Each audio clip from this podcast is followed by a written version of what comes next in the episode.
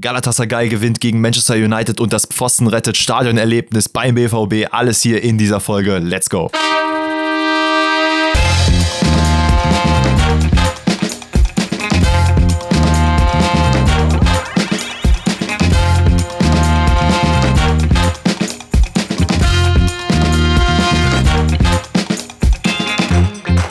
Grüezi alle miteinander, herzlich willkommen zu einer neuen Episode Pfosten rettet. Und heute ist, glaube ich, das Grüezi so passend wie noch nie, denn ich nehme äh, jetzt gerade live aus Wien auf mit meinem äh, sehr verehrten Co-Host Alex und was haben wir denn heute auf dem Programm? Wir haben Champions League. So, Kenners, ihr habt es in der letzten Folge gehört, wir beide saßen gestern in Dortmund im Stadion, wie auch immer wir es geschafft haben, da noch zeitlich wegzukommen äh, und beide hier parat zu stehen, alles vorbereitet zu haben, insbesondere in meinem Fall, sage ich mal so, war sehr, sehr hart, denn äh, ich bin gestern, glaube ich, erst um eins nach Hause gekommen und musste dann am heutigen Tag schon um sieben am Flughafen sein.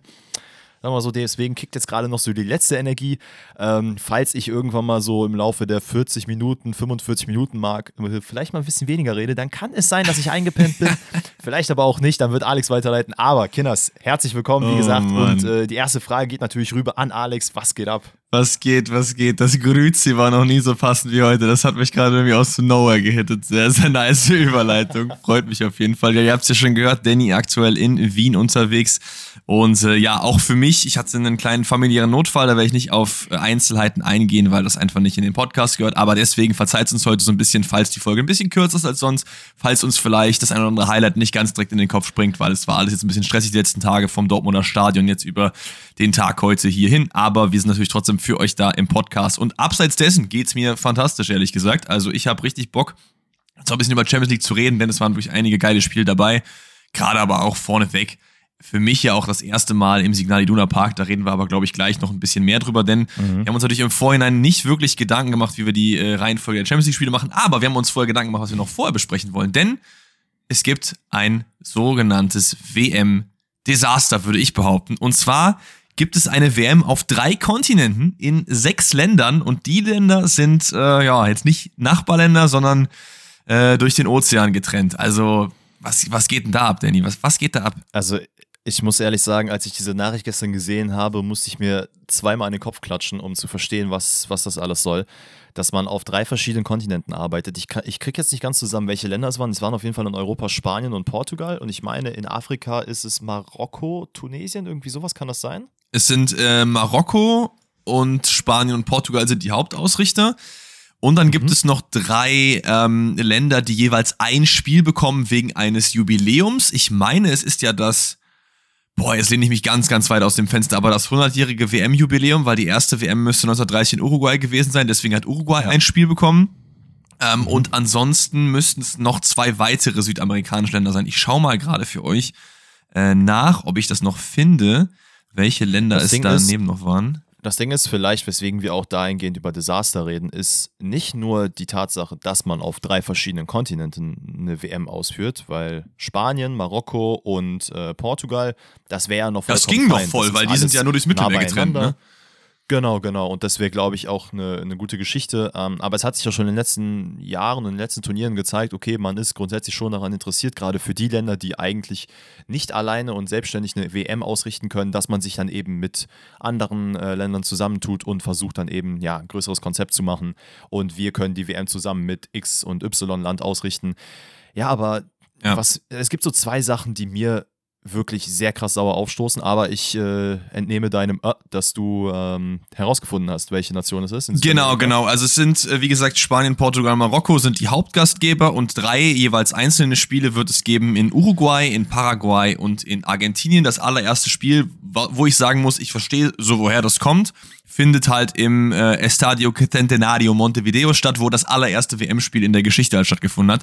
Die Idee dahinter finde ich per se cool, aber dann verstehe ich halt nicht, warum man nicht einfach sagt, ey, lass doch die WM einfach in Uruguay machen und noch vielleicht ein, zwei andere Länder, die daneben sind, um halt diesen äh, äh, äh, Geburtstag quasi zu feiern. Aber so, dass dieses Strecken, also sorry, da ke- kenne ich gar nichts. Das finde ich ganz, ganz schlimm. Also, wir kommen vielleicht gleich mal darauf zurück, was der Grund dahinter sein könnte. Ähm, denn es ist nicht nur, dass man sagt, ey, Portugal könnte jetzt nicht alleine eine WM austragen, wo ich mir ehrlicherweise nicht ganz sicher bin, ob das nicht wirklich der Fall wäre. Auch klar genauso können die wie das. Spanien. Ich glaube, man hat genügend Infrastruktur, ähm, dass man das hinbekommen könnte. Aber ich finde, rein aus dem Nachhaltigkeitsaspekt ist das schon, und ich meine, wir bewegen uns hier in einer Welt, da ist es sowieso sehr, sehr schwierig, komplett nachhaltig zu sein, aber gerade im Fußball, wenn du es versuchen kannst zu reduzieren, warum machst du es nicht? Du hast es angesprochen. Mach die WM in Uruguay, Argentinien und Co. Das passt, das ist alles auf einem Fleck mehr oder weniger.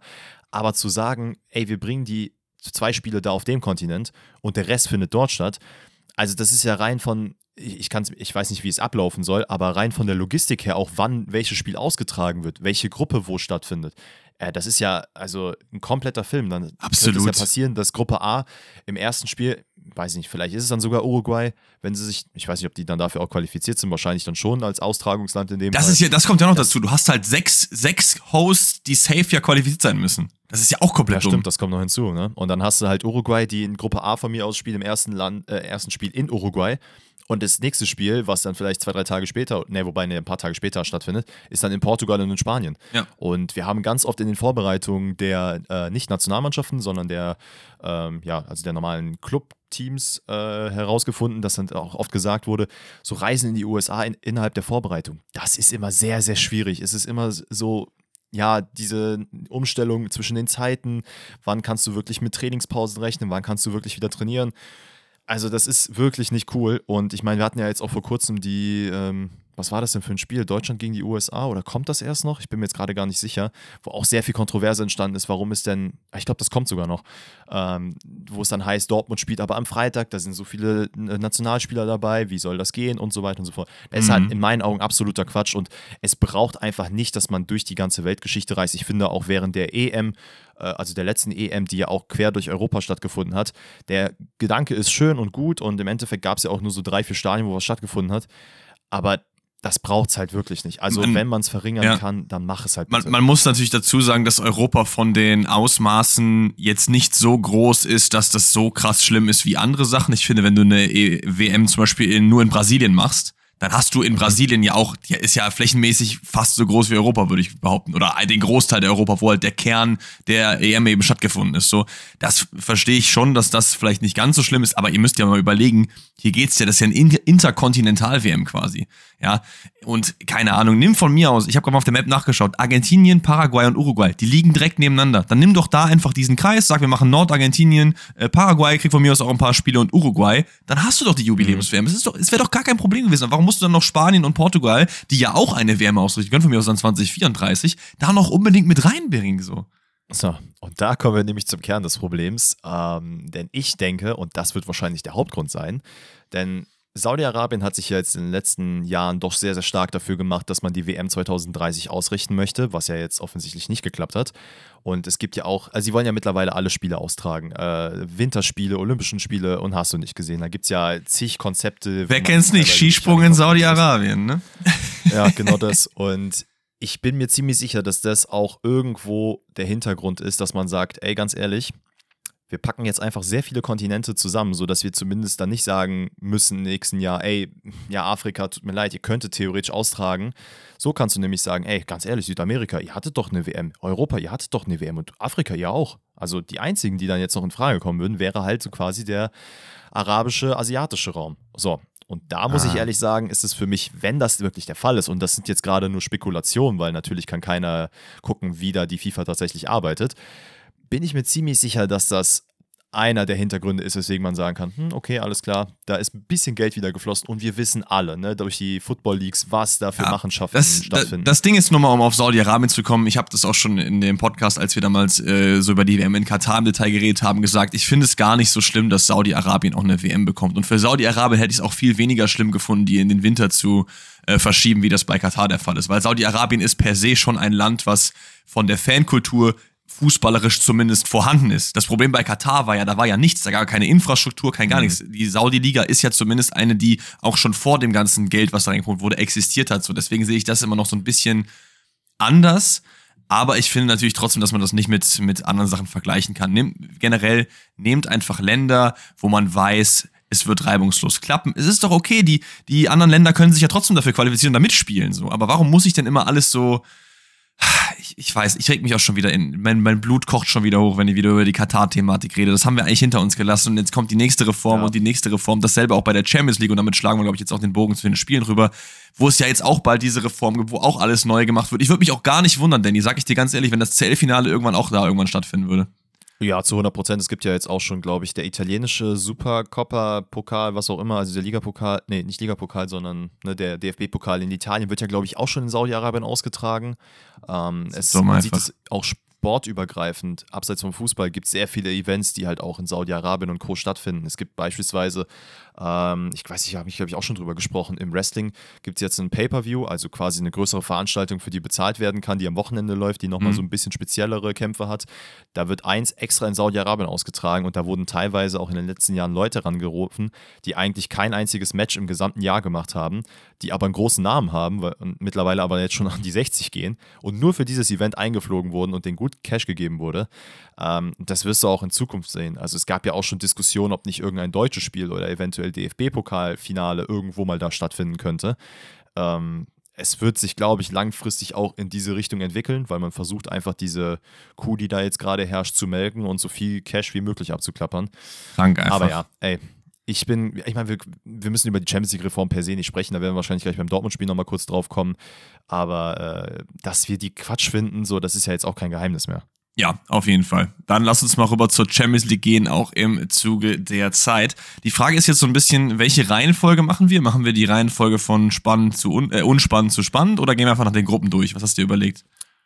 Hm, weißt du, was ich diesmal vorschlagen würde? Dass wir tatsächlich von unspannend zu spannend gehen würden. Okay. Das ist dann gerade jetzt die Debatte, welches Spiel wir als spannend sehen und welches als unspannend. Also das unspannendste Spiel ist RB Leipzig gegen Manchester City, meiner Meinung nach, weil Leipzig hat es gut gemacht, aber ich war mir, also das von den vier deutschen Spielen hätte ich da am ehesten Geld drauf gewettet, dass City das einfach gewinnen wird. Also es ist, ist einfach mhm. so, meiner Meinung nach. Und im Endeffekt kann man hier schon sagen, ist City auch als verdienter Sieger vom Platz gegangen. Leipzig hat es gut gemacht, hat halt so ein bisschen überlegt, ey, wie können wir in dem Spiel uns aufstellen, um die größtmögliche Chance zu haben, hier was mitzunehmen. Das hat man dann überlegt, dass man das halt macht, indem man City den Ball gibt und selber sich aufs Kontern versucht zu verstehen. Ich glaube, City hatte in dem gesamten Spiel irgendwie 70 Prozent, 72 Prozent Ballbesitz, also ziemlich, mhm. ziemlich viel den Ball halt. Und Leipzig hat dann versucht, über den schnellen Openda, später auch den schnellen Werner, der dann eingewechselt wurde, irgendwie ein paar Konter zu fahren, hat das auch ganz gut gemacht und ja auch sehr, sehr lange das 1 zu 1 gehalten. Aber ähm, ich finde trotzdem, dass City das verdient gewonnen hat. Ich weiß nicht, ob du das anders siehst. Da, da nein, nein, ich gehe da komplett mit und es ist genauso, wie du gesagt hast. Man hat versucht, sich defensiv äh, sehr zu versteifen und ja. versucht, hinten alles dicht zu machen, was nur geht. Ey, was, was ja auch ein guter Plan ist, finde ich. Und wenn du halt merkst, so, dass, dass das gegnerische Team ist halt einfach besser und eine Klasse besser als man selber, weil das ist einfach meiner Meinung nach so. Leipzig ist ein sehr, sehr guter Club in der Bundesliga, aber City ist halt einfach mit das beste Team der Welt und das ist einfach ein anderes Level so. Absolut, sich darauf so zu ein, einzustellen und dann auch zu verteidigen, äh, das ist absolut die richtige Herangehensweise, weil ich glaube, dieses Aufbauschen und zu sagen, ey, wir sind hier ebenbürtig und wir versuchen alles nach vorne zu geben, ist grundsätzlich respektabel, dass man es macht, aber ich glaube auch sehr utopisch zu denken, dass man dann ein Spiel gegen Manchester City gewinnt, gerade mit den schnellen Spielern, die man da vorne auf Manchester Seite hat, weil das hat sich ja auch gezeigt, dass trotz dessen, dass Leipzig sehr, sehr tief gestanden hat und auf Konter äh, ja, beruht war, dass halt Manchester City angelaufen ist und eine Aktion nach der anderen hatte. Da muss man, glaube ich, äh, Lewis muss man so ein bisschen äh, nach vorne heben, der jetzt mal einen Startelf-Einsatz in der Champions League bekommen hat, der wirklich so viel Radau gemacht hat auf Außen. Also Leipzig hatte so große Probleme mit denen und jedes Mal, wenn er angefangen hat zu dribbeln, kamen zwei Leute auf ihn drauf, wodurch Haaland dann wieder frei geworden ist. Und das, das ist nämlich das Problem bei Manchester City. Du kannst keinen Spieler mal für eine Sekunde alleine lassen, weil immer ja, irgendwo so viel stimmt. Qualität da ist, die das wieder komplett aufgreift.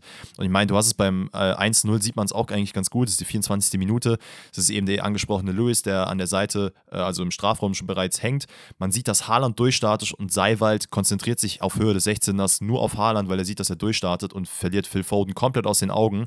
Und da ist eben die angesprochene Qualität wenn Haaland ihn nicht macht, dann ist Foden da, kriegt den Ball in den Rückraum gespielt, steht alleine vorm Tor und macht ihn dann natürlich rein.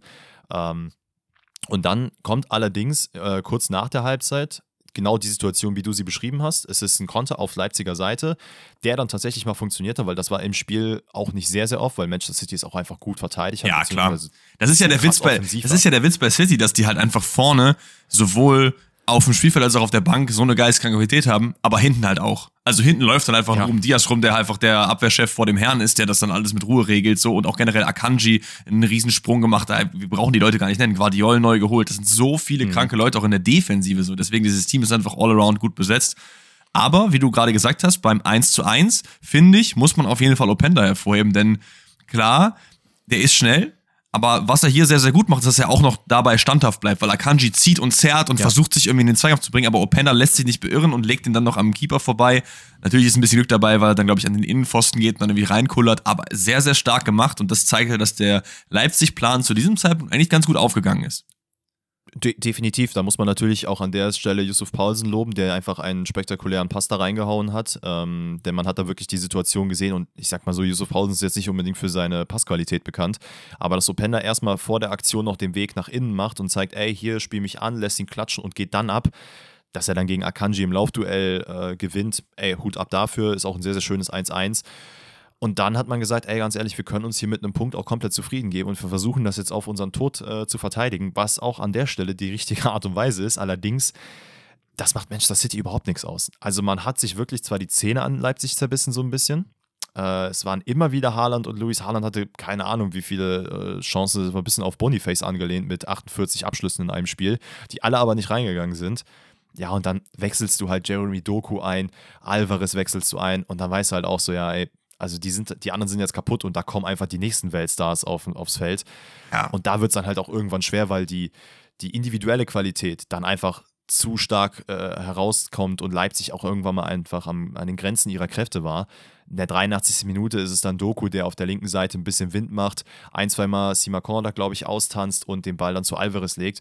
Und wenn du halt nicht mit Passstaffetten durchkommst, dann machst du einfach den Alvarez aus dem Stand, ziehst du den einfach mal wunderschön in den Winkel und dann führst du 2-1 und dann ja. merkst du aus Leipziger Sicht auch so, ja, das wird nichts mehr. Hat er sehr, sehr gut gemacht. Hier muss man natürlich auch sagen, ich glaube, Schlager ist es, der direkt, äh, nachdem Alvarez abschließt, irgendwie die, die Hände auf den Kopf äh, legt und sagt, damn, damn, da hätte ich halt einfach mal schneller hingehen müssen. So. Weil ja, wenn definitiv. du halt so jemandem halt diesen Platz da im, in der Box bietest, dann ist das äh, dann easy money für die Leute. War auch super gemacht. Aber wie du gesagt hast, ist halt auch so ein bisschen das Problem, du hast eine Weltklasse-Mannschaft gegen dich, vielleicht sogar die beste Mannschaft, die aktuell rumläuft.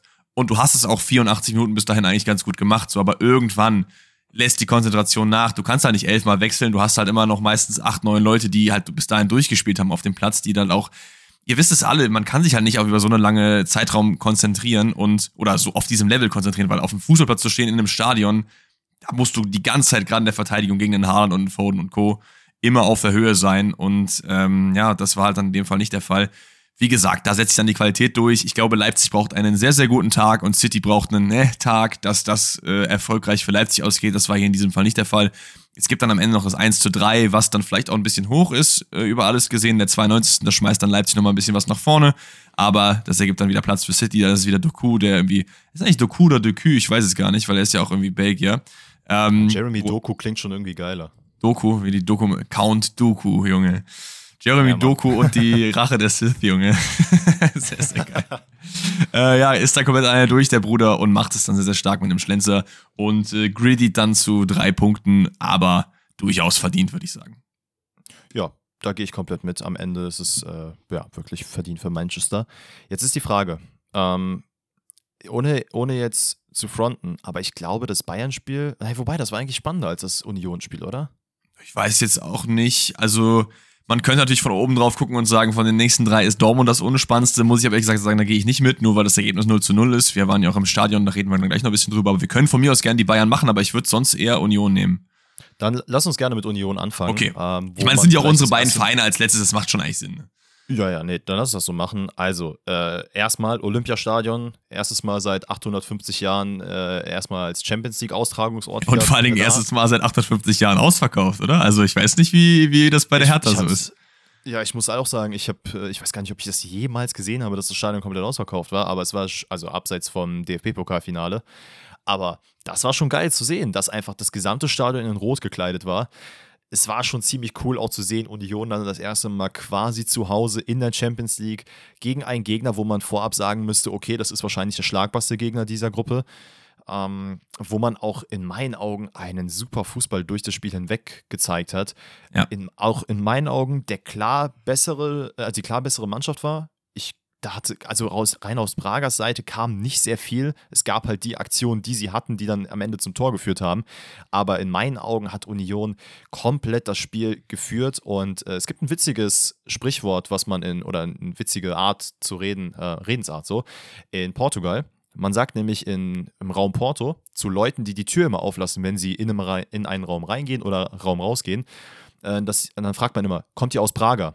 Wenn man die Tür halt offen lässt. Und das hat einfach hier perfekt gepasst, weil Prager Defensive war einfach nicht da. Es gab Lücken, wo es nur ging.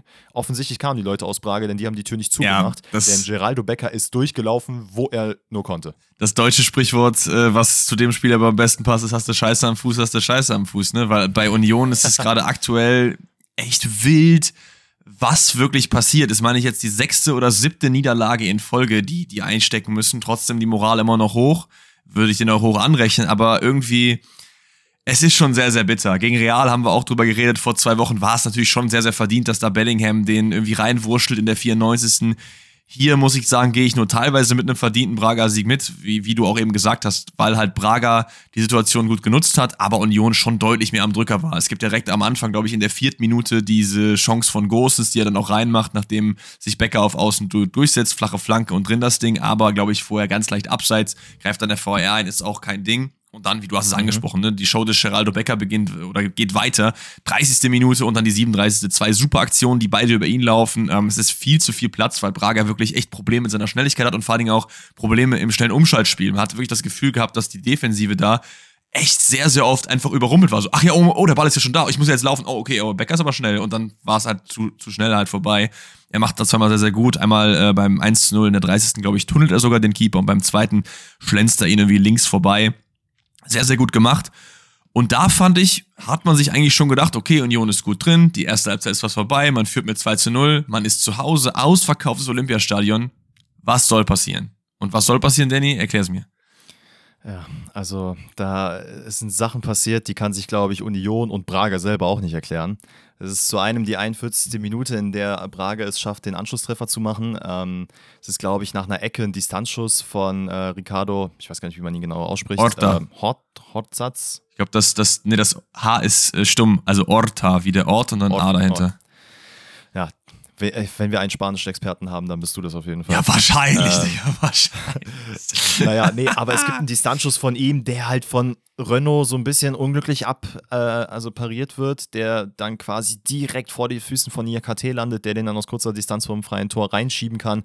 Ich bin mir jetzt gerade gar nicht sicher, ob das Bonucci ist, der da, glaube ich, äh, nicht ganz aufpasst oder halt nicht mehr richtig genug schaltet, oder es ist Toussaint, einer der beiden.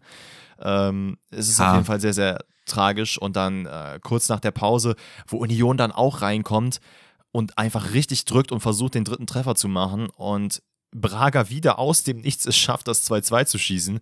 Äh, da ist es auch wieder nach einem Standard, wo Bruma den Ball auf dem, äh, also außerhalb des 16ers bekommt und einfach mal draufzieht. Also, dass der Ball so da reingeht, ist halt grandios. Den macht er einmal so in seinem Leben. Aber da war auch so ein bisschen die Frage aus Unioner Sicht, so, Alter, wie kann das sein? Ne? Wir versuchen, wir versuchen, wir machen und machen, spielen grandios über außen. Kral hat richtig viele gute Bälle gespielt. Nicht nur auf Geraldo Becker, aber auch andere.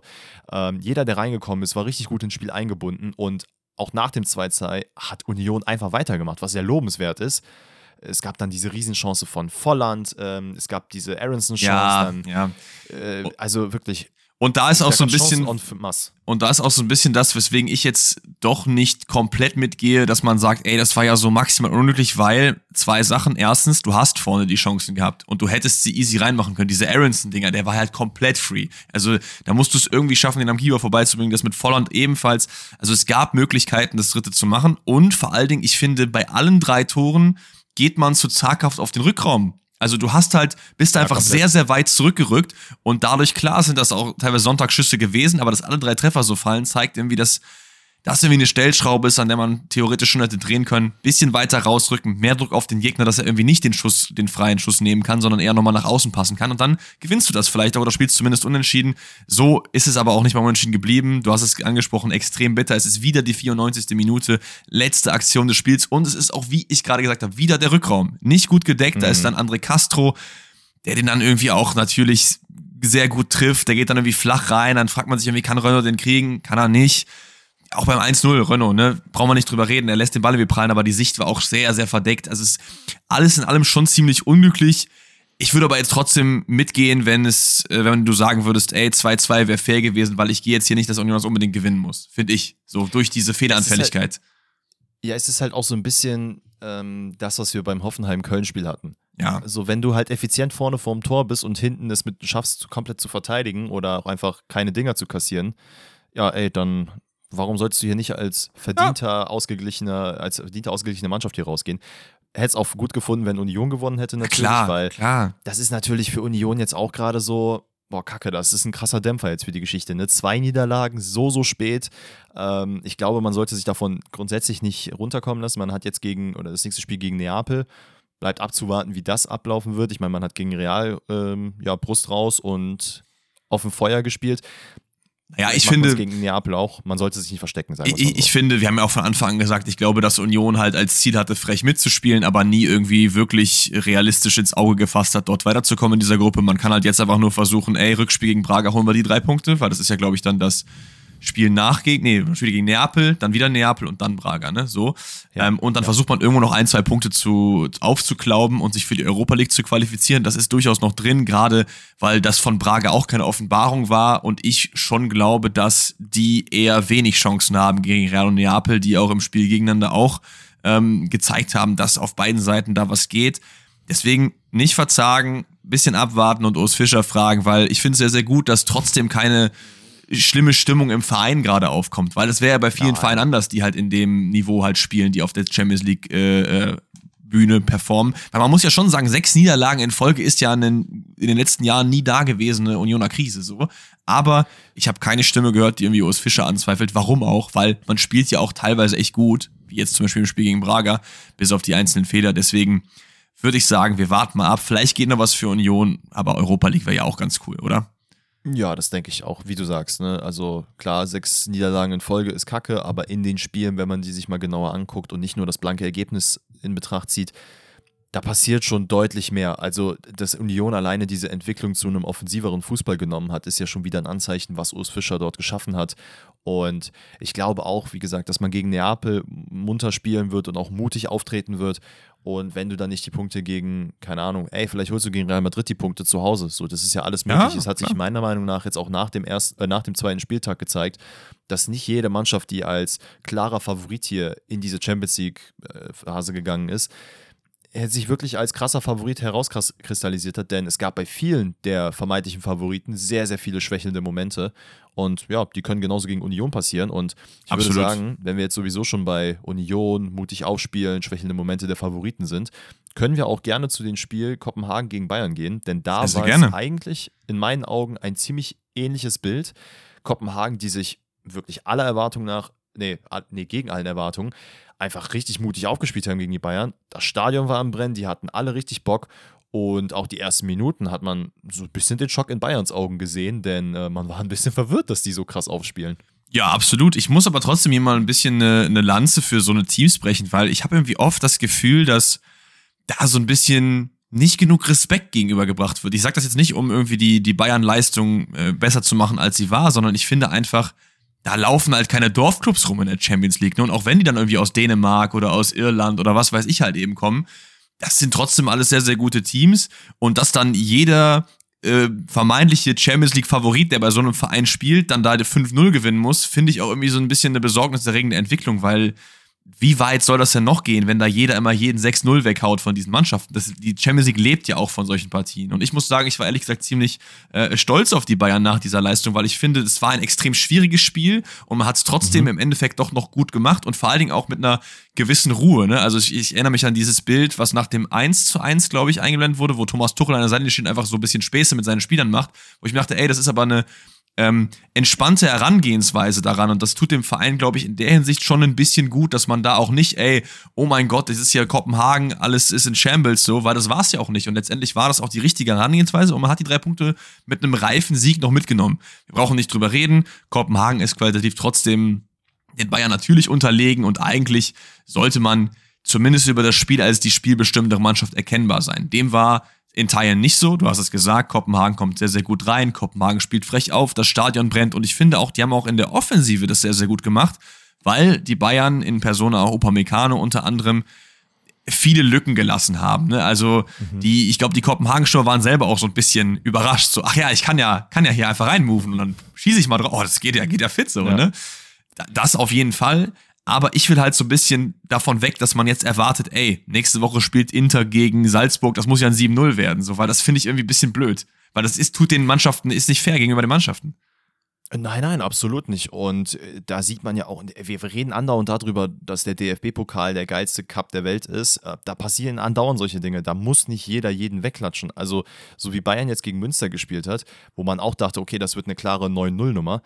Ey, da hat Münster auch krass gespielt und in keiner Art und Weise hat man da gedacht, dass, dass, dass es passiert. Und ich persönlich finde es auch geil, wenn man sieht, okay, die vermeintlich kleineren Mannschaften wachsen gerade an diese Aufgabe gegen einen ja, so ein bisschen Goliath-mäßigen Verein zu spielen.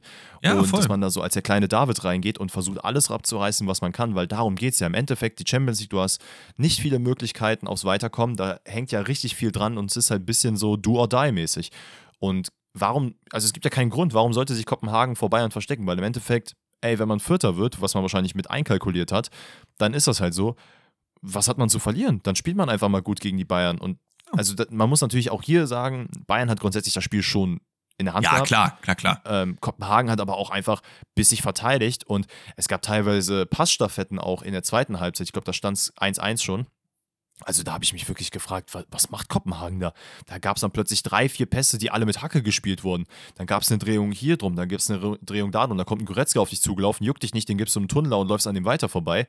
Also das hat mich schon erschrocken. Das fand ich schon sehr, sehr geil. Und ähm, muss auch ehrlich sagen, hätte ich halt, wie gesagt, so von Kopenhagen nicht erwartet. Nee, gar nicht. Und ich meine, wir gehen, Kopenhagen geht ja auch 1 in Führung. So, ich würde sagen, schon ein bisschen aus dem Nichts. Ähm, hätte man jetzt nicht erwartet, dass das dann ja. doch in der Bayern-Verteidigung so ein bisschen bröckelt. In dem Fall ist es, glaube ich, äh, Clayson, der einen Abschluss macht und den Kim blockiert und am Ende ist es äh, Lehrager, der den Ball dann ja einfach easy reinnetzen kann auf, äh, als Abpraller. Genau, da muss man natürlich da sagen, dass es schon auch ein bisschen glücklich natürlich ist, wie er da den Ball irgendwie bekommt. Eine Abpraller ist halt immer so ein ja, Ding. Ja, Aber ich finde, das hat sich Kopenhagen, wie du auch richtig gesagt hast, verdient. Also wenn du so frech aufspielst und auch diese Kombination machst, wir brauchen jetzt ja auch nicht erwarten. Also klar, ich habe jetzt die keine Mannschaft ein bisschen gelobt, aber es wird jetzt hier niemals so sein, dass jetzt Kopenhagen, auch wenn die zu Hause sind, das Spiel jetzt bestimmen wird gegen die Bayern. Das wird einfach nicht passieren. Aber mit so einer Leistung hast du dir das, finde ich, sehr, sehr gut verdient. Und äh, bist hier auch, ja, schon auch verdient in Führung gegangen, würde ich sagen. In dem Sinne verdient, dass man als kleines Team das gemacht hat, was ein kleines Team machen muss, um halt in Führung gehen zu können. So rum. Mhm. Ja, definitiv. Genau, aber wie du ja gesagt hast, die, die Bayern sind natürlich die Bayern und haben es auch äh, dann letztendlich sehr, sehr gut gemacht. Man hat, ist nicht in Panik verfallen, sondern man hat einfach gesagt, ey, wir haben unsere individuelle Qualität, wir haben genug Leute auf dem Platz, die da mal so einen Spark entfachen können. Und in der 67. ist es dann genau dieser Spark. Es ist einfach Musiala, der den Ball am Strafraum einfach mal bekommt. Kurz da mal Falk irgendwie äh, die Tür zeigt und dann äh, sich einfach an ihm rechts vorbei windet, dann mit einem schönen Schlenker irgendwie vorbeigeht, abschließt, das Ding ist drin, 1 zu 1. Und der Witz ist, dass zu dem Zeitpunkt der Musiala gar nicht mehr auf dem Platz sein sollte, weil Tuchel wollte ihn ja. eigentlich schon vorher auswechseln, aber der äh, vierte Offizielle hat es irgendwie nicht rechtzeitig hinbekommen, seine, seine Tafel irgendwie neu einzustellen, was ich sehr, sehr lustig fand. Und in dem Fall zutragend Bayern. Dann steht es 1-1, Bayern drückt die ganze Zeit immer weiter. Ähm, es kommen dann ganz, ganz viele Wechsel. Ich weiß nicht, wer alles genau reinkommt. Ich glaube, Müller kommt rein, Schupo kommt rein, Goretzka und äh, Tell sind, glaube ich, die vier, die zu dem Zeitpunkt auf dem Platz sind.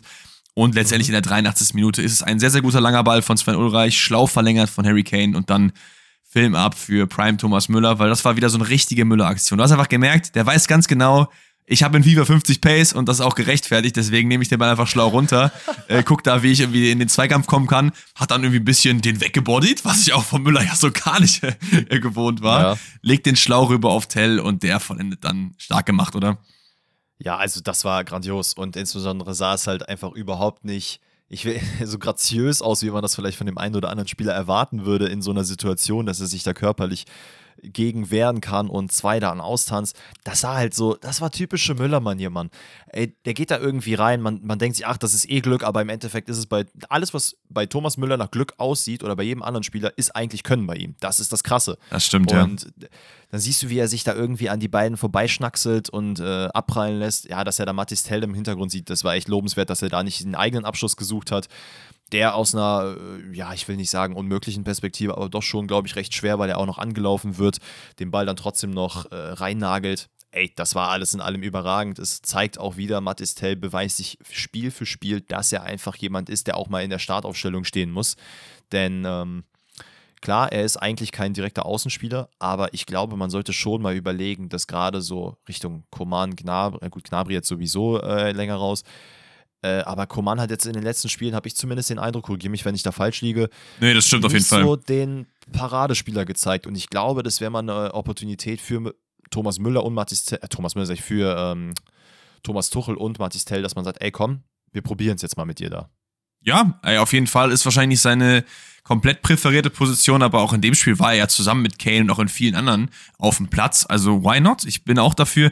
Ding ist natürlich, ich weiß jetzt nicht, wer als nächstes kommt. Ich glaube, Dortmund ist das dritte Spiel, was jetzt kommt in der Bundesliga. Weil wir hatten ja letztes auch mal privat mal gequatscht, wann denn endlich Bayern gegen Dortmund spielt, glaube ich, der vierte, elfte. Äh, ich schau mal kurz nach, wo gegen die Bayern ja, nächste so Woche spielen. Nächste Woche geht's für die Bayern gegen Freiburg und danach die Woche gegen Mainz. Ey, das sind beide Spiele, wo ich sage, gerade auch gegen Mainz, go for it. Tu Marticel vorne rein, der hat sich das verdient so und auch wenn Coman nicht in der äh, Position gerade ist, dann lass den in der CL von Anfang an spielen und dann halt Tell eben dort, weil das ist ja sogar dann auch die Woche. Gehe ich komplett mit, der muss endlich mal die äh, Chance bekommen. Es gibt aber noch eine Szene, in der das Ganze noch so ein bisschen zu kippen droht, denn es gibt diese Riesentat von Sven Ulreich, 90 plus 5, Flanke kommt rein und Schupomoting weiß irgendwie nicht so genau, wo der Ball ist, kickt ihn dann außerdem mit einem eigenen Schienbein perfekt in die linke untere Ecke und Sven taucht ab und kratzt ihn da irgendwie, also das war wirklich Weltklasse, das war super stark gemacht, kratzt ihn da irgendwie noch raus, lässt sich feiern und das war einfach ein schöner Moment für ihn, glaube ich auch einfach. Ja, ich fand es auch wunderschön zu sehen, weil ich, ich, wir haben oft darüber gesprochen, dass man jetzt nicht so auf Sven Ulreich eintreten soll. Vielleicht habe ich ihn manchmal zu sehr nach vorne geschoben und gesagt, ey, vielleicht ist er doch der Mann, auf den man vertrauen sollte.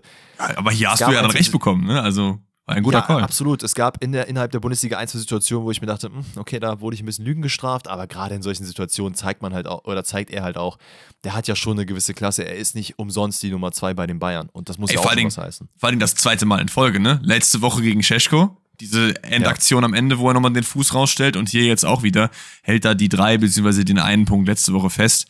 Sehr, sehr stark gemacht. Ich würde trotzdem auch damit gehen, dass es einfach eine äh, keine besorgniserregende Leistung der Bayern war. Es ist so ein bisschen, man kann es eigentlich schon so ein bisschen mit Dortmund vergleichen, die ja auch gerade in Spielen, wo sie jetzt nicht komplett dominant sind, aber halt die Resultate halt stimmen, immer gesagt bekommen, jo Leute, das war jetzt nicht so dolle. So, das finde ich passt hier halt auch eigentlich ganz gut. Im Endeffekt, du behältst deine 738 Game Win Streak in der Champions League Gruppenphase, die gerade ist. Ich weiß nicht, wie viele sind, es sind glaube ich wie 36 oder so, keine Ahnung, ungeschlagen. Ähm, aber im Endeffekt zählt nur das, die drei Punkte sind eingefahren. Und das ist auch ein Satz, den ich auch sehr gerne über Borussia Dortmund gesagt hätte, aber leider nicht kann, weil Dortmund leider ja. torlos 0-0 gespielt hat gegen Milan.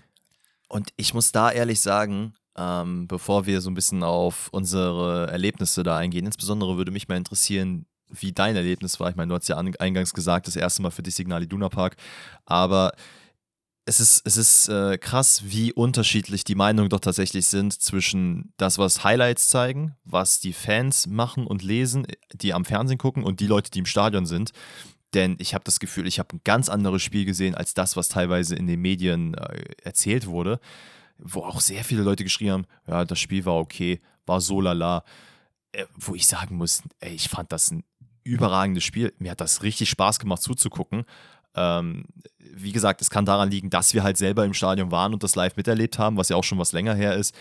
Aber äh, hol, hol, mich mal ab, hol mich mal ab. Wie fandest du es? Wie war dein Erlebnis, Anfahrt, dies, das und jetzt ich, auch einfach mal ich, so ein riesen Stadion zu sehen? Ich fand's, ich fand's sehr, sehr nice. Ähm, also ich war, wie gesagt, jetzt zum ersten Mal im Signal Luna Park. Ich bin dementsprechend noch relativ früh losgefahren. Wir haben dann irgendwie relativ weit außerhalb geparkt, weil ich halt nicht wusste, wo genau hin, um ehrlich zu sein. Hab dann das Stadion in der Ferne gesehen, dachte mir schon so, oh jo, es sieht schon krass aus, es ist dunkel, ist so gelb angeleuchtet, ist schon ganz geil. Und dann sind wir dann da mit einem Kumpel von mir ähm, hingepilgert mit den ganzen Dortmund-Fans. Ich muss auch ehrlich gesagt sagen, ich habe mich da auch irgendwie trotzdem ziemlich wohl gefühlt, weil so die Leute, mit denen ich Interaktion hatte, ich habe mit einigen geredet, sowohl die Leute, die äh, mit uns da am Platz saßen, als auch ein, zwei Leute, die uns angesprochen haben, wegen irgendwie entweder Podcast oder halt TikTok oder so. Shoutout nochmal an jeden Einzelnen, Shoutout. fühlt euch gerne gedrückt.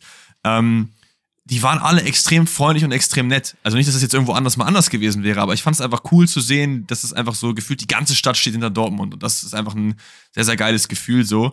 Und über Stadion brauchen wir nicht reden. Ne? Also für mich eins der coolsten Stadionerlebnisse, die ich je hatte, ehrlich gesagt, weil es einfach eine wildes, wilde Location einfach ist, ne? Mit der gelben Wand, du kommst da rein, das ist einfach alles voll, es ist unfassbar laut. Also sehr, sehr geil. Ähm, ich werde jetzt hier nicht irgendwie den Fehler machen und das jetzt irgendwie mit anderen Sachen vergleichen, weil ich finde, das muss man einfach nicht. äh, ich fand's. Ne, möchtest du, dass nee, ich ist ja das, fair, ist ja fair. Nein, nein, nein, nein, nein ich, ist absolut fair. Nee, ich finde einfach, das ist einfach ein geiles Erlebnis gewesen und das steht für, für mich komplett alleine. Wir hatten auch Plätze hinterm Tor, ähm, wo ich erstmal dachte, okay, das habe ich noch nie gehabt, weil ich jetzt meistens, wenn ich im Stadion bin, saß ich halt immer an der Seite. Aber auch das war sehr, sehr geil, weil du halt einfach bei so Eckenszenen oder Strafraumszenen auch hinterm Torwart halt siehst, so, okay, wie guckt der so, was macht der so, wie, um den Ball zu halten und so, das ist eigentlich eine sehr, sehr geile Perspektive. Das Einzige, was ich nicht gut fand, ist, dass wir nicht nebeneinander saßen. Das war natürlich in der, mm. in der Szene nicht anders möglich. Also ich war mit einem Kumpel da, Danny mit seinem äh, Stiefvater am Start ähm, weil man, glaube ich, nicht äh, zusammenhängende Karten so easy kriegen kann. Das war ja auch eher so ein Akt da dran zu kommen. Aber vielen lieben Dank auch nochmal an dich für die Opportunity. Ich fand's extrem geil und ja, das ist so mein Erlebnis gewesen. Das äh, freut mich sehr zu hören, dass sich das dann doch am Ende so ja, so erfreut hat und dass ich, oder nicht ich, ja, aber voll. Das, äh, also wir brauchen noch nicht drüber reden. Verein dir so ein Ergebnis, Erlebnis natürlich, geben konnte. Natürlich, es ist ja immer so in, in vielerlei Köpfen, was so Fußballsachen angeht, ist ja immer so, ey, das ist ein Rivale, so das, das muss da, da muss irgendwie, da müssen die Blitze fliegen. So, das finde ich halt mhm. komplett Bullshit. Ich kann da auch genauso hingehen mit dem Dortmund-Trikot, weil ich international halt Dortmund supporte, so da äh, mitgrölen, wenn da irgendwas ist, was ich nicht feier oder so.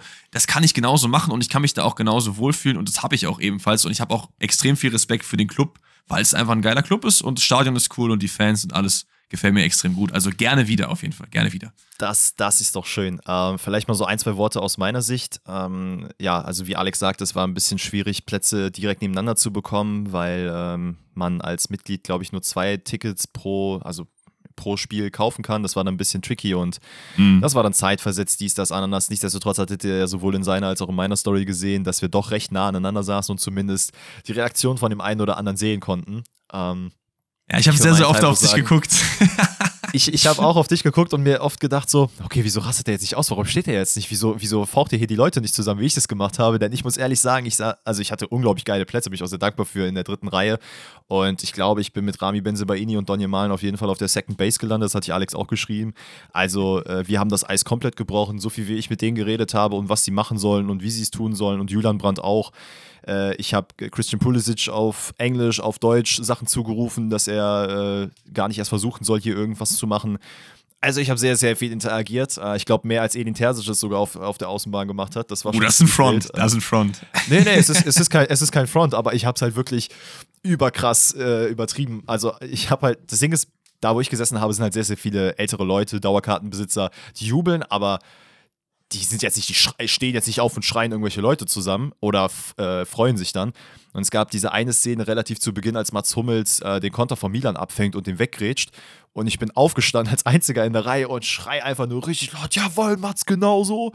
Schmeiß meine Faust nach vorne und hab mir dabei irgendwas im Nacken verklemmt. Ähm, Geil. Ja, das hat dann auf jeden Fall für den Rest des Spiels so ein bisschen Schwierigkeiten bereitet. Aber das, Aber das war bei uns tatsächlich ähnlich. Also bei uns saßen jetzt auch nicht so die Leute, die da komplett mitgegangen sind. Ich glaube, neben mir saßen auch zwei Milan-Fans tatsächlich. Also das war mhm. auch so ein bisschen bunter gemischt dort, weil ja auch wir relativ nah auch am Milan-Block selber dran saßen. Das Einzige, was mich so ein bisschen genervt hat und ich weiß nicht, das war irgendwie das zum ersten Mal so, dass die Leute halt die ganze Zeit irgendwie aufgestanden sind, um besser zu sehen bei irgendwelchen Situationen. Also nicht, nicht mal so sehr, wenn auf unserer Seite was passiert ist, sondern auf der anderen Seite. Das heißt, vor mir saßen halt zwei Leute, eine Frau und ihr Mann, und die sind jedes Mal aufgestanden, um mal zu sehen, was Julian Brandt da gerade an der Ecke macht. Und ich dachte mir so, Digga, ich möchte jetzt aber nicht aufstehen, das ganze Spiel, weil die hinter mir waren abgefuckt, weil ich aufstehe, weil ich auch relativ groß bin. War dann ja, der ganze Zeit so, setz dich mal wieder hin. Ich meine so, ja, geht halt nicht, die schienen ja auch auf. So, das fand ich halt ein bisschen unnötig, aber ansonsten äh, sehr, sehr geil. Ja, gemacht. das ist, das ist kacke, aber ich muss auch sagen, wie ich bin aufgestanden. Also es ist wirklich, also ich im Stadion bin, glaube ich, ein, wirklich ein Fall für sich. Also das kannst du fast gar nicht mehr damit vergleichen, wie Dennis ich bin. The Menace, ja auch viele Spiele zusammen. Äh, wirklich Dennis the Menace. Äh, kannst du nicht damit vergleichen, wie wenn wir mal ein Spiel live zusammen gucken. Aber ich hatte auch so unglaublich viel Spaß. Mir sind auch die Tränen gekommen, ein bisschen als die Champions League-Melodie anfing, aber das ist sowieso, wenn ich im Stadion bin, ist das immer so. Danny wird dafür emotional.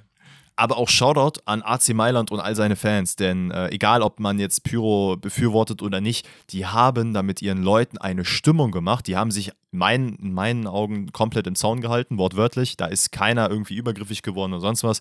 Die haben eine Stimmung abgerissen und haben sich teilweise mit der Südtribüne wirklich in Chören gefetzt. Also es war ein Spektakel, das war richtig, richtig geil.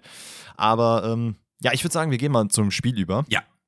Denn, ähm, wie ich gerade anfangs gesagt habe, war es für mich ein bisschen komisch zu lesen, dass mir Leute danach geantwortet haben auf meine Stories, ja, das Spiel war ganz okay. Denn ich hatte das Gefühl, es war ein äh, sehr intensives Spiel, ähm, sowohl auf Dortmunder als auch auf AC Mailand Seite. Äh, in meinen Augen in der ersten Halbzeit mit Vorteilen gegenüber Dortmund. Mit also dicken also Vorteilen über Dortmund. Dicke, dicke Vorteile, meiner Meinung nach. Es gab also, halt, also AC, ganz kurz, AC Mailand hatte ja, und da glaube ich, äh, stimmst du mir auch zu, hatte ich oft das Gefühl, war sehr, sehr zurückhaltend und hat halt geguckt, okay, wie agiert Dortmund gerade, was passiert hier genau. Und wenn es mal Aktionen gab, dann hatten sie die nach vorne, die Dortmund dann aber auch in der Regel konsequent gut verteidig, verteidigen konnte oder eben Kobel am Ende gerettet hat.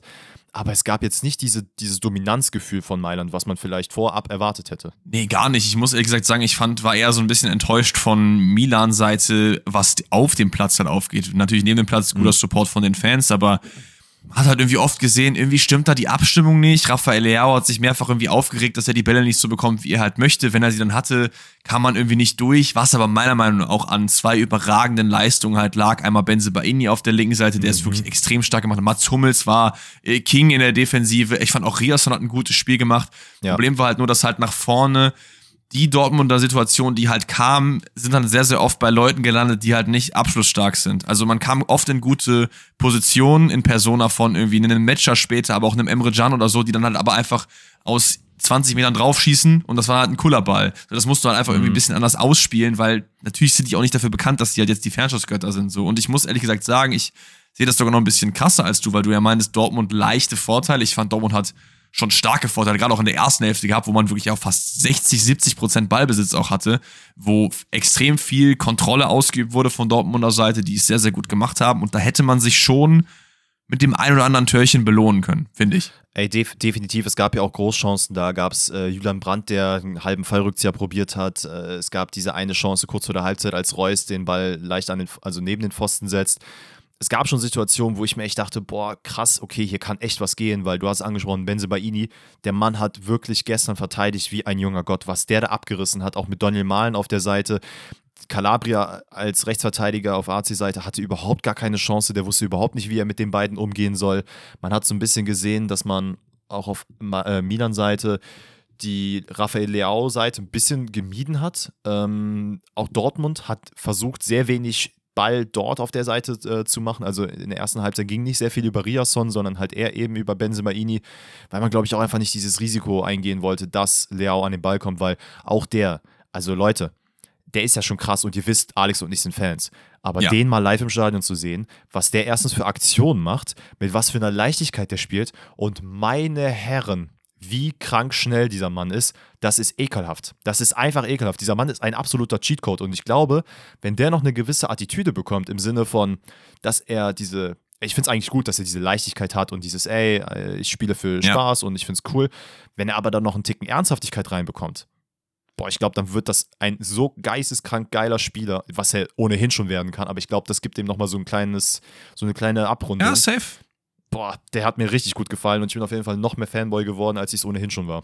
Aber es ist auch so gewesen, wie du im Vorhinein gesagt hast, dass wenn du im Dortmunder Stadion bist, dann sind es meistens Spiele, wo Dortmund wirklich gut spielt. Und das war in dem Fall auch so. Also ich kannte jetzt von den elf Leuten, die auf dem Platz standen am Anfang, waren sieben, acht, die wirklich eine super Tagesleistung auch abgeliefert haben. Ich fand auch, obwohl er vorne nicht so geistkrank gut eingebunden war. Niklas Füllkrug hat extrem viele Bälle festgemacht, runtergemacht, mhm. wo der Tom, mit dem wir da waren, der meinte, nee, boah, der Füllkrug, Junge, den, den kannst du ja immer anspielen, egal wie. Und das war ja auch so. Ja. Also der hat viel mehr Präsenz im Spiel gehabt, als das gerade ein Aller äh, tut und deswegen auch in dem Sinne eine sehr gute Entscheidung, ihn von vornherein drin zu machen. Auch der, dein Mann, den du sehr, sehr oft kritisierst, Sali Özcan, finde ich, hat es eigentlich mhm. auch ganz gut gemacht in dem Spiel, der Absolut. sehr oft irgendwie die Verlagerung gesucht hat, das gut gemacht hat. Aber das, die gute Dortmunder Leistung lag natürlich auch zum Teil daran, dass halt Milan nicht so richtig in den Tritt gekommen ist. Und ja, das ist im Prinzip das Spiel. Ne? Ich weiß nicht, ob du jetzt noch irgendwie äh, krass viel anderes darüber noch sagen willst, weil ich fand, wir haben es eigentlich ganz gut zusammengefasst. Weil im Endeffekt Dortmund leichte Vorteile, hätte hier durchaus die Punkte mitnehmen können. Natürlich ergebnistechnisch ist das jetzt mehr als mau. Aus den beiden Spielen nur ein, einen Punkt eben mitzunehmen, ist ein bisschen schade. Aber it is what it is. Ey, ich, also vielleicht nur kurz zum Spiel. Ähm, du hast es gesagt, Özcan, den hätte ich jetzt auch hier nochmal nach vorne gehoben.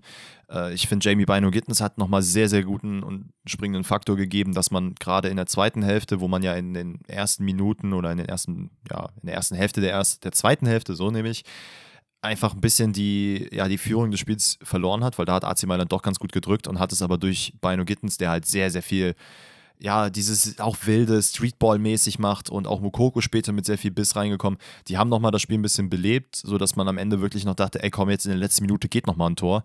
Äh, wohingegen dann Adeyemi oftmals mit Situationen war, der, weiß ich nicht, aber ab und zu, er wirkt einfach nicht, als wäre er mit dem Kopf im Spiel drin, was ich sehr, sehr schade finde, weil man ja schon gesehen hat, dass er es kann, aber aktuell scheinbar irgendwo der, ja, weiß ich nicht, der Wurm drin ist, dass er das nicht abrufen kann. Aber ey, sei es drum, ähm, Wen ich noch hervorheben will, ist nochmal Benzin Baini an der Stelle, der nämlich äh, neben Christian Pulisic auch Chukwumese, der dann später reingekommen ist, also absolut überhaupt gar keine Chance gegeben hat, irgendwie in dieses Spiel zu kommen. Hat jeden Zweikampf gewonnen, Riasson auch und Özcan hat sich teilweise die Lunge aus dem Hals gelaufen.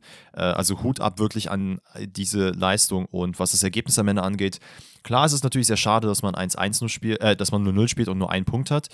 Ähm, alles in allem muss ich aber auch sagen, hätte man vorher die Leute gefragt, ey, 0-0 gegen AC Mailand, hätte jeder Ja gesagt. Ich glaube, es trügt ja, so schon. ein bisschen, weil Newcastle 4-1 gegen PSG gewonnen hat, wie auch immer das passiert ist.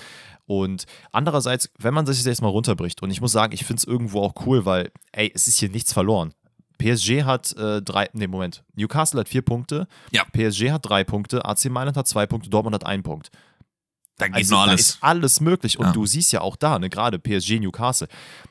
PSG hat gegen Newcastle, und da können wir auch so ein bisschen rübergehen in das Spiel, absolut nicht die Leistung gezeigt, gegen die man, äh, die man vorher gegen Dortmund gezeigt hat. Diese Hast du- klare Dominanz, das hat nicht stattgefunden. Hast du dieses Interview mit diesem äh, 10, 11, 12-jährigen Newcastle-Fan gesehen, was vor dem Spiel aufgenommen wurde, wo man ihn irgendwie so gefragt hat, so ja, äh, PSG und so Mbappé, ne? Glaubst du, wie glaubst du, geht das Spiel aus? Wo er meinte, wir nehmen die komplett hops. Dan Burn wird Mbappé in seine Hosentasche stecken und wird den dann nie wieder rausholen. Und es einfach so geil, weil er es auch mit diesem englischen Akzent hat, sagt, I think we're gonna battle them und so, ne? Richtig, muss ich dir gleich mal schicken. Übertrieben krass, geil. Und im Endeffekt wird das ja jetzt wieder rausgeholt, weil er hat ja recht, so ein bisschen. Ja, also, dass man sagen muss, dass Newcastle hier sehr viel Glück hatte, weil PSG einfach auch, äh, also durch Donnarumma oft nicht gut ausgesehen hat. Teilweise, wir müssen jetzt nicht die einzelnen Highlights durchgehen, aber das erste Tor fällt ja auch nach einem krassen Fehler von Marquinhos. Und Ja. wie gesagt, dies hat einfach diese klare Dominanz, hat komplett gefehlt beim PSG-Spiel. Ich weiß nicht, da war auch absolut der Wurm drin und das zeigt mir einfach, ey, Dortmund hat absolut auf Augenhöhe mit AC Mailand gespielt, wenn nicht sogar besser und hätte hier als Sieger vom Platz gehen müssen in unseren Augen. Du hast Newcastle, die im ersten Spiel gegen AC Mailand gar nicht gut ausgesehen haben. Da ging es nur um Defensiv und um nichts anderes, da ging offensiv gar nichts. Ein PSG, was gegen Dortmund dominant war und in diesem Spiel einfach alles hat liegen lassen. Äh, also da passiert so viel und jetzt dieses anfängliche Bild, Dortmund fliegt hier klar aus der Gruppe raus. Habe ich Also nicht, nee. persönlich Ja. vermittelt. Nee, nee, ich sag nur, das vermittelt mir das halt auch einfach nicht, wie die Gruppenkonstellation gerade ist und wie die Spiele gelaufen sind. Absolut, absolut. Deswegen für Dortmund noch alles drin und ganz ehrlich, das ist so eine Gruppe, weswegen ich aber auch Champions League liebe. Du hast halt gar kein einziges Spiel, wo du dir denkst, ja, da ist eigentlich zu 95% der Ausgang eh schon von vornherein klar, sondern bei jedem dieser Spiele in dieser Gruppe denkt man sich so, okay, was passiert denn jetzt? Am ehesten ja noch Newcastle PSG, wo man gedacht hat, okay, das wird PSG easy machen und sehen wir ja hier, dass es nicht so ist. Also ich würde sagen, im Zuge der Vollständigkeit gehen wir noch einmal ganz kurz die Gruppen durch, sagen vielleicht zu allem so ein bisschen einen Satz, der uns dazu einfällt, denn ich will auf jeden Fall noch über eine kleine Sache reden. Wir starten bei Gruppe A, Gruppe F haben wir jetzt schon abgeschlossen. Bayern haben wir gerade schon besprochen, aber Galatasaray geil, Istanbul, Junge, 3 zu 2 gegen United und ihr habt alle gelacht, ne? Was hab ich für Kommentare, was habe ich für DMs bekommen? Ey, der Wow. Grabo so lost, äh, wie kann er denn hier äh, United auf 3 setzen und Gala auf 2? Ganz ehrlich, war nicht das beste Spiel von Gala, aber die holen hier einfach die drei Punkte gegen bodenlose äh, Manchester Boys. Ey, Alter. ich habe mich so krank darüber gefreut, als Icardi diesen Elber verschossen hat, ne? Junge. Bro, why? Aber er hat's halt danach wieder gut gemacht. Sehr, sehr wild. Galatasaray Gala, holt sich Galatasaray geil wird der Folgentitel. Das, es ist einfach Match made in heaven. Ich Können, können wir sehr, sehr gerne machen. Also ich, ich habe mich wirklich, ich habe mich wirklich extrem gefreut, weil das ja auch so ein Call war, womit man sich ja auch immer sehr Angreifer macht. Es ist ja für euch schwer nachzuvollziehen, wenn du halt jemand bist, der halt äh, Content produziert und du sagst etwas, was äh, kontrovers, könnte man ja schon sagen, ist, dann kriegst du halt immer geisteskrank viele Kommentare und Backlash, so nach dem Motto, so, weil alle irgendwie eher wollen, dass man das Normale sagt, was halt eher wahrscheinlicher ist. Weiß ich nicht, aber das freut mich dann immer. Da, da mache ich eine kleine Faust in die Tasche und dann äh, habe ich den Tag auf jeden Fall gesaved für mich. Deswegen Gruppe A, ähm, Galatasaray aktuell auf Platz. Sag nochmal, Danny, welcher Platz sind die gerade? Sind die Platz zwei. Uno? Ah, Platz zwei, okay. Ich dachte- Platz zwei. Nee, stimmt, ja, Bayern ist ja auf in der eins. Gruppe, sorry. Ja, ja. Platz zwei. Und United einfach Vierter, ne? Also, das Ey, aber man da muss man auch ganz ehrlich sagen, komplett zu Recht. Ja, also Gala klar. war hier auch in meinen Augen die bessere Mannschaft. Äh, Manchester United zeigt genau das, was man halt, also was man halt die letzten Spiele auch sieht, die, oder auch die letzten Jahre, man kriegt es einfach nicht hin, auf dem Platz konstant Fußball zu spielen. Nebenbei passiert so extrem viel und so viel extrem Schlechtes und das färbt sich komplett innerhalb der Mannschaft ab. Erik Ten Haag wird mittlerweile nicht angezählt, aber da sagen zumindest auch die einige Stimmen jetzt mittlerweile so, ey, ne? Also da sollte man mal genau drauf achten, ob das so der Way to go ist. Äh, weil wenn man hier jetzt als Gruppenletzter rausgeht, ich glaube, dann äh, geht Manchester United aus der Champions League raus und Erik Ten Haag sofort aus Manchester. Ja, und Sancho wahrscheinlich auch, ne? Also, keine Ahnung. Ja. Ich, ich weiß es nicht. Ich fand es ganz interessant. Ich habe ein Interview mit Kevin Prince Boateng gesehen, der mit Rio Ferdinand im Gespräch war, wo ich mir auch dachte, was ist das denn für eine geisteskrank wilde Kombination? Weil die sich Das anscheinend noch von damaligen Zeiten, wo er ja bei Tottenham und bei Portsmouth, glaube ich, unterwegs war. Und Kevin Prince Boateng spricht ein geisteskrank geiles Englisch, ne? Also dem merkst du Oh. gar nicht an, dass der irgendwie äh, halt nicht Engländer ist, so finde ich. Also er hat fast Okay. akzentfrei gesprochen. Aber er meinte halt so ein bisschen, was United machen muss, ist diese Situation jetzt lösen. Du musst dich im Prinzip morgen hinsetzen mit Sancho und du musst irgendwas äh, outworken, dass du halt den irgendwie wieder entweder von mir aus verleihst, weggibst oder dass du einfach die Situation halt lösen kannst, weil wir sehen es auf dem Platz. Ich sag nicht, dass es nur Sancho, es ist nur Anthony, diese ganzen so Sachen drumherum, aber es ist viel davon und das tut Natürlich. United einfach nicht gut. So, damit schließen wir Gruppe A ab. In Gruppe B gibt's auch eine Überraschung, denn unser Undercover-Favorit Arsenal stolpert gegen mal wieder ein Team, was vielerlei oft orts auch unterschätzt wurde. Lens, die 2 zu 1 einfach mal gewinnen und das auch total in Ordnung geht, oder? Das geht komplett in Ordnung. Arsenal hat zwar wirklich, glaube ich, dann so ab dem, weiß nicht, ab der 80., na, sagen wir mal 70. Ein bisschen spät. also ne? alles nach vorne geworfen, was nur ging, hat es nicht geschafft, gegen Lens sich irgendwie durchzusetzen. Da hat wirklich jeder mit Mann und Maus verteidigt. Die Fans haben sich auf den Platz geschmissen, um noch Bälle zu verteidigen. Also der Balljunge war mit im Spiel. Jeder wollte diesen Sieg mitnehmen und das hat man am Ende geschafft. Auch komplett verdient. Äh, es ist krass zu sehen, aber ey, umso besser macht natürlich die Spannung innerhalb der Gruppe auch größer. Es ist die gleiche Gruppenkonstellation wie auch bei der Dortmund-Gruppe, äh, wo natürlich noch alles möglich ist. Und ich glaube, das werden auf jeden Fall noch ein paar sehr heiße Spiele, denn äh, Absolut. Wenn du jetzt nichts mehr zu dem Spiel zu sagen hast, würde ich vielleicht ein, zwei Worte zu dem PSW-Sevilla-Spiel sagen. Sehr gerne, sehr gerne. Denn da ging es auch richtig ab. Also, ich Da hast du das bekommen, was du wolltest, ne? Ja, ja. Ja, diese Konferenz am Ende, wo ich mir dachte, ja, okay, es war jetzt ganz nett. Ich habe irgendwann so die Konferenz, glaube ich, eingeschaltet, so ab der, weiß ich nicht, 50. Wo es Mhm. erstmal ein bisschen schleppend war, habe dann hauptsächlich das Bayern-Spiel gesehen und dann plötzlich nacheinander Tor, Tor, Tor, Tor. Da ist alles abgegangen. PSW holt den Ausgleich, plötzlich kommt Sevilla wieder zurück. Dann kommt doch noch PSW. Also wirklich, es war Apropos- absolut grandios. Apropos Konferenz, da habe ich noch eine lustige Anekdote. Und zwar habe ich einfach die erste Halbzeit äh, keine einzige Minute des Bayern-Spiels gesehen, weil ich halt Konferenzen hatte und mir dachte, oh ja, cool, kann ich ja alle Spiele mitnehmen, weil Kopenhagen ist vielleicht jetzt das spannendste Spiel. Und dann dachte ich so, hm, irgendwie kommt die ganze Zeit gar nichts von Bayern. Da muss ja noch 0-0 stehen. Hab dann geguckt auf Ticker, stand auch 0-0. Bis mir dann aufgefallen ist, in der Halbzeit, dass Amazon ja das Bayern-Spiel hat und alle anderen beide Zonen laufen und dass ich deswegen halt nichts von den Bayern gesehen habe. Ah, dann bin, ich dann bin ich rübergegangen aufs Einzelspiel, weil ich halt mir einen Eindruck verschaffen wollte und habe dann aber die ganzen Traumtore verpasst, die ich dann im Nachhinein nur in den Highlights gesehen habe. Also es war, Dienstag war ein wundervoller Champions League-Tag für mich, weil im Prinzip ist alles falsch gelaufen, was nur ging. Aber naja, ähm, wie gesagt, Gruppe B haben wir damit auch fertig. Gruppe C, Union haben wir drüber geredet. Neapel kämpft, aber kommt nicht über ein 2 zu 3 ähm, in eigenem Heim gegen Real Madrid raus. Auch da äh, geht das Ergebnis, glaube ich, schon in Ordnung.